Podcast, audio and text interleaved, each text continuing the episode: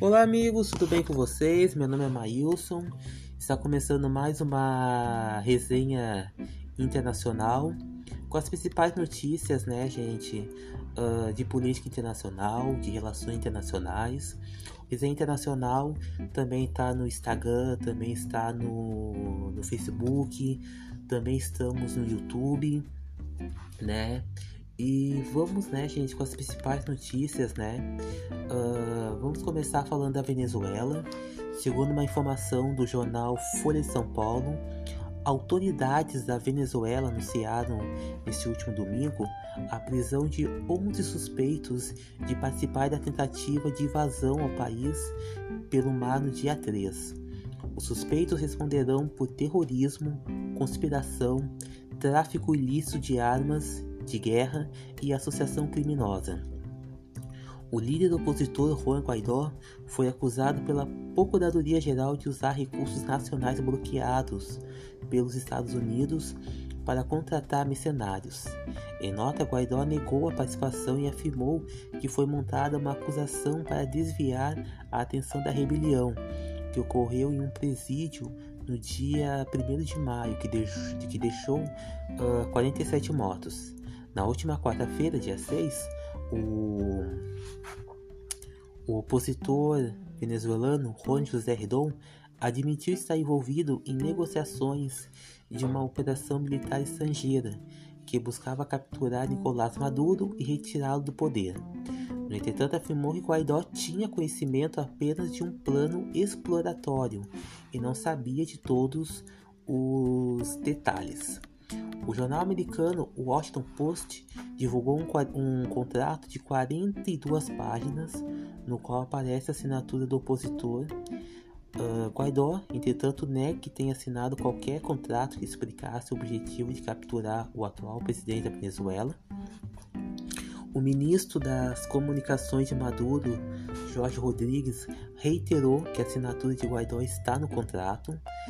E na última sexta-feira, dia 8, o presidente americano Donald Trump uh, reafirmou que o governo americano não está por trás dessa operação e que, se estivesse, não confiaria em um grupo tão pequeno para a missão.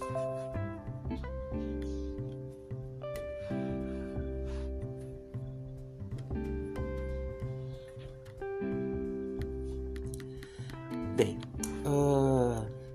segundo uma notícia, né, gente, o diplomata brasileiro Roberto Acevedo anunciou a sua saída da direção da OMC.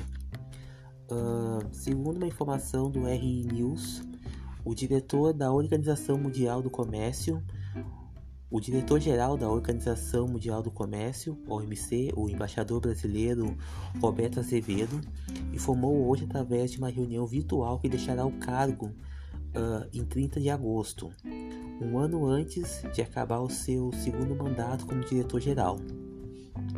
Segundo Roberto, a renúncia foi baseada em uma decisão pessoal e familiar e que irá contribuir para melhores interesses da instituição.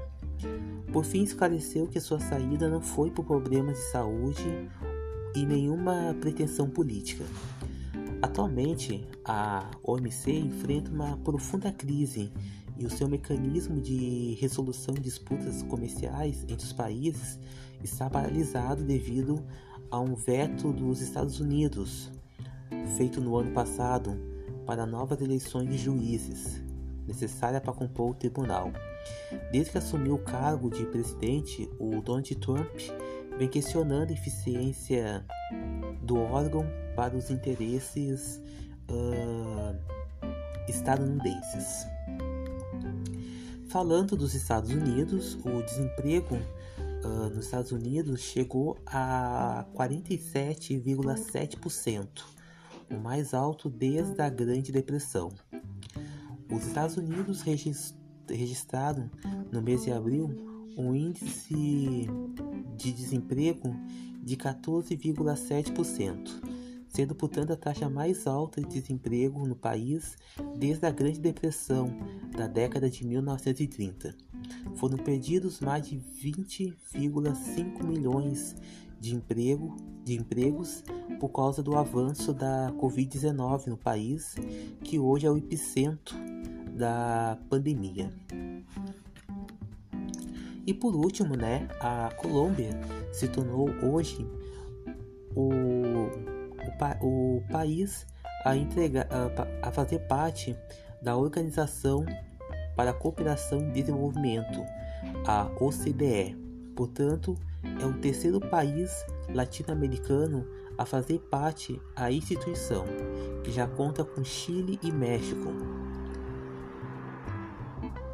Para o secretário-geral da OCDE, Angel, Angel Uria, a adesão da Colômbia é uma iniciativa de integrar as nações que estão se esforçando para garantir uma melhor qualidade de vida e bem-estar de seus cidadãos.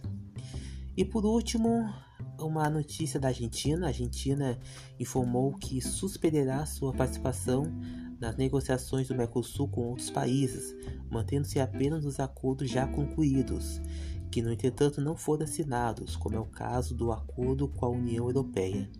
Uma decisão tomada pelo governo argentino visa incentivar os esforços do país para combater o Covid-19 e no seu impacto na economia doméstica. A escolha de suspender a sua participação não significa que o país irá sair do bloco. Contudo, sua decisão pode travar futuras negociações do Mercosul com outros países, pois para fechar um negócio é necessário a assinatura de todos os membros. Ademais, um novo aviso: as atividades do mercado comum do Sul estão suspensas. Essas foram as notícias do Resenha Internacional. Obrigado pela atenção. Até a próxima. Resenha Internacional está no Instagram, no Facebook. E. E até a próxima, né? E até.